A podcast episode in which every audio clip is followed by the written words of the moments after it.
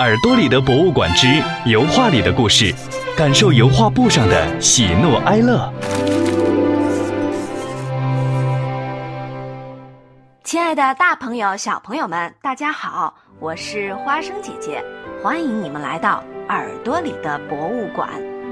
上期的节目里，跟大家分享了一个有趣的故事，里面那个画家画了一幅非常逼真的画。几乎骗过了雅典城所有人的眼睛。那今天我想跟大家分享一个壁画，就是画在墙壁上的那种。在西方古老的城堡或宫殿里，人们用画笔把一些美丽的传说或历史重现在墙壁上。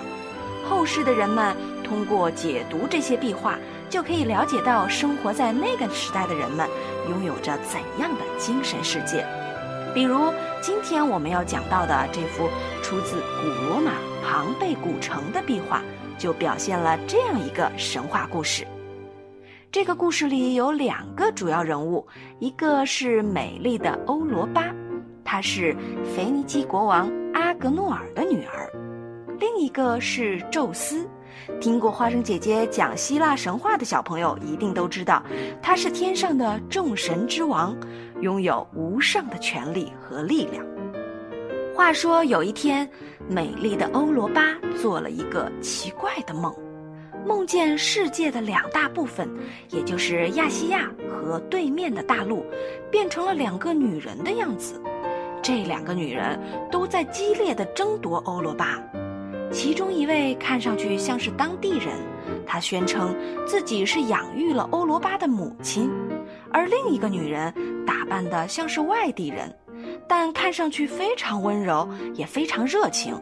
她抓住欧罗巴的胳膊说：“跟我走吧，亲爱的，我带你去见宙斯，因为你命中注定要成为他在人间的妻子。”欧罗巴从梦中醒来。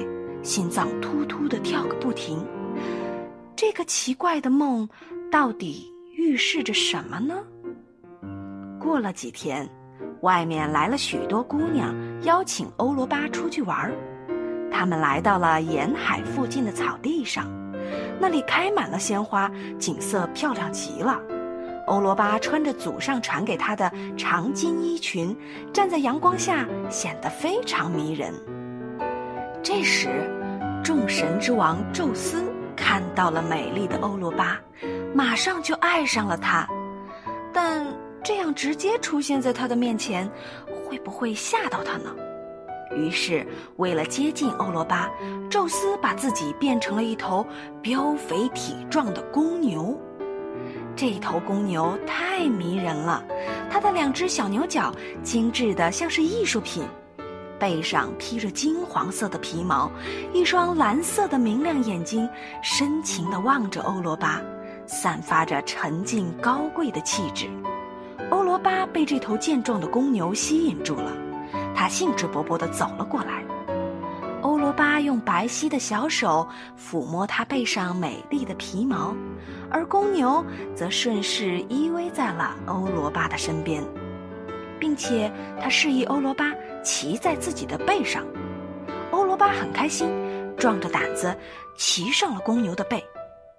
这时，公牛从地上跳了起来，慢慢的走出了草地，又走出了光秃秃的沙滩，然后突然就加快了速度，最后纵身跳进了大海。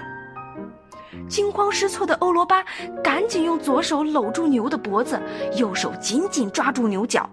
海风吹动着他的衣服，像是张开了的船帆。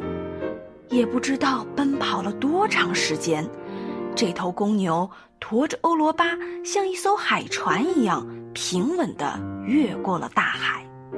在夜色朦胧中，他们终于来到了一个新的陆地，在这里。公牛变回了天神宙斯的样子，他向欧罗巴求爱，欧罗巴答应了宙斯。这时，托梦给欧罗巴的人，也就是他梦里外地人打扮的那个女人出现了。原来她就是爱神阿佛洛狄特。他对欧罗巴说：“你现在已经成了地面上的女神，你的名字将与世长存。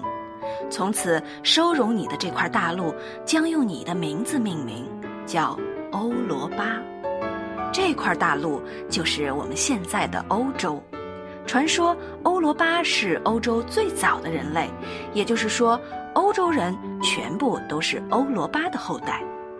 好啦，今天的故事讲完了。我想提个问题给大家：我们中国那些古老的壁画上画的是哪些故事？他们跟我们现在的生活有没有什么关系呢？快去找一找答案吧！每天放学别忘了收听《耳朵里的博物馆》。我是花生姐姐，下期节目我们再见吧。